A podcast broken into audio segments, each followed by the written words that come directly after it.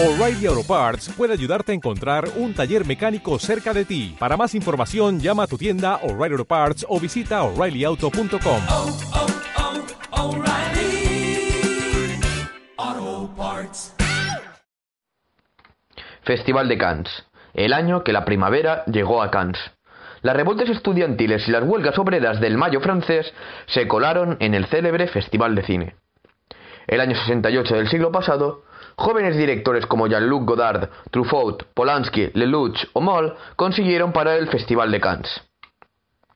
El año 1968 fue un año convulso en el mundo entero. La guerra de Vietnam, el movimiento hippie, las reivindicaciones de los derechos de los afroamericanos, con el asesinato del combativo Malcolm X reciente y el de Martin Luther King Jr. en abril de ese mismo año, la primavera de Praga y el surgimiento del socialista de rostro humano, el auge del anarquismo, el castrismo y el maoísmo, las revueltas estudiantiles en ciudades como Roma, Berlín, Atenas, Milán, Río, Tokio y Madrid. Mientras Ho Chi Minh, desde las recónditas selvas de Vietnam, bajo el lema de abajo el imperialismo, demuestra que una humilde guerrilla de campesinos oprimidos puede vencer al mismísimo imperio, Richard Nixon accede a la presidencia de los Estados Unidos y perpetúa la represión de los movimientos pacifistas dentro y los anticolonialistas fuera. Por otro lado, durante los Juegos Olímpicos celebrados en México, los atletas afroamericanos Tommy Smith y John Carlos, medalla de oro y de bronce respectivamente, con el chándal desabrochado como muestra de solidaridad con los obreros estadounidenses, alzan su puño envuelto en un guante negro, representando la, la pobreza negra y el Black Power a la vez que en la Plaza de las Tres Culturas de Ciudad de México, el gobierno priista manda a las fuerzas del orden a masacrar a un grupo de manifestantes, la mayoría de ellos estudiantes, en lo que se conoció como la matanza de Tlatelolco.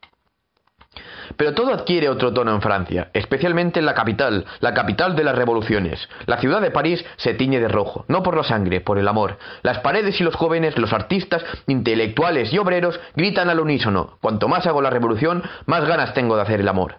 Con la Sorbona cerrada, los estudiantes se lanzan a las calles arrancando adoquines para levantar barricadas en el barrio latino, para lanzárselos al brazo ejecutor del poder, para ver si debajo de estos está la playa y bajo está el mar, la poesía.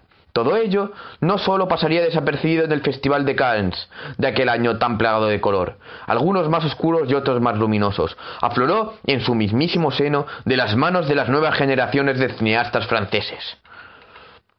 El sábado 18 de mayo de 1968, a las 10 de la mañana, en una rueda de prensa en el Teatro Jean Cocteau, en el viejo Palais de la Cosette, se da una cita un crisol de representantes del nuevo cine francés el metro y los autobuses serán los siguientes. Por eso, que prosiga continuando el certamen es ridículo, denuncia Truffaut.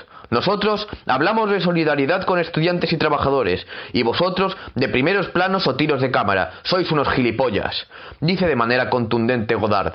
Exigen el cese del Festival de Cannes, en solidaridad no solo con los estudiantes que marchan por las grandes avenidas, también con los obreros que se encierran en las fábricas.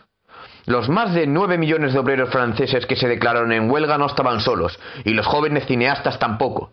Estos últimos inmediatamente reciben el apoyo del Comité en Defensa de la Cinemateca, de la cual forman parte.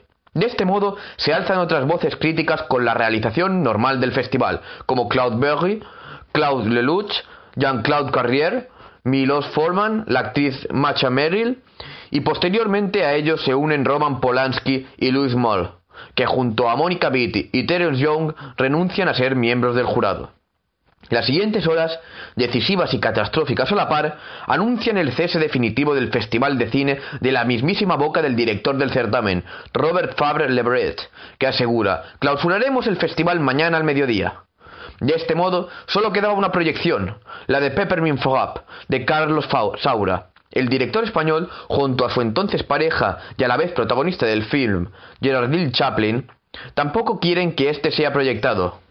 Pese a ello, la turbulenta última proyección sigue su curso, dando lugar a una de las escenas extradiegéticas más icónicas de la historia del cine.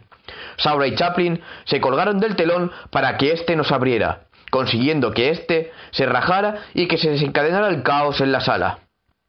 El festival terminó de manera abrupta, el año 68 también.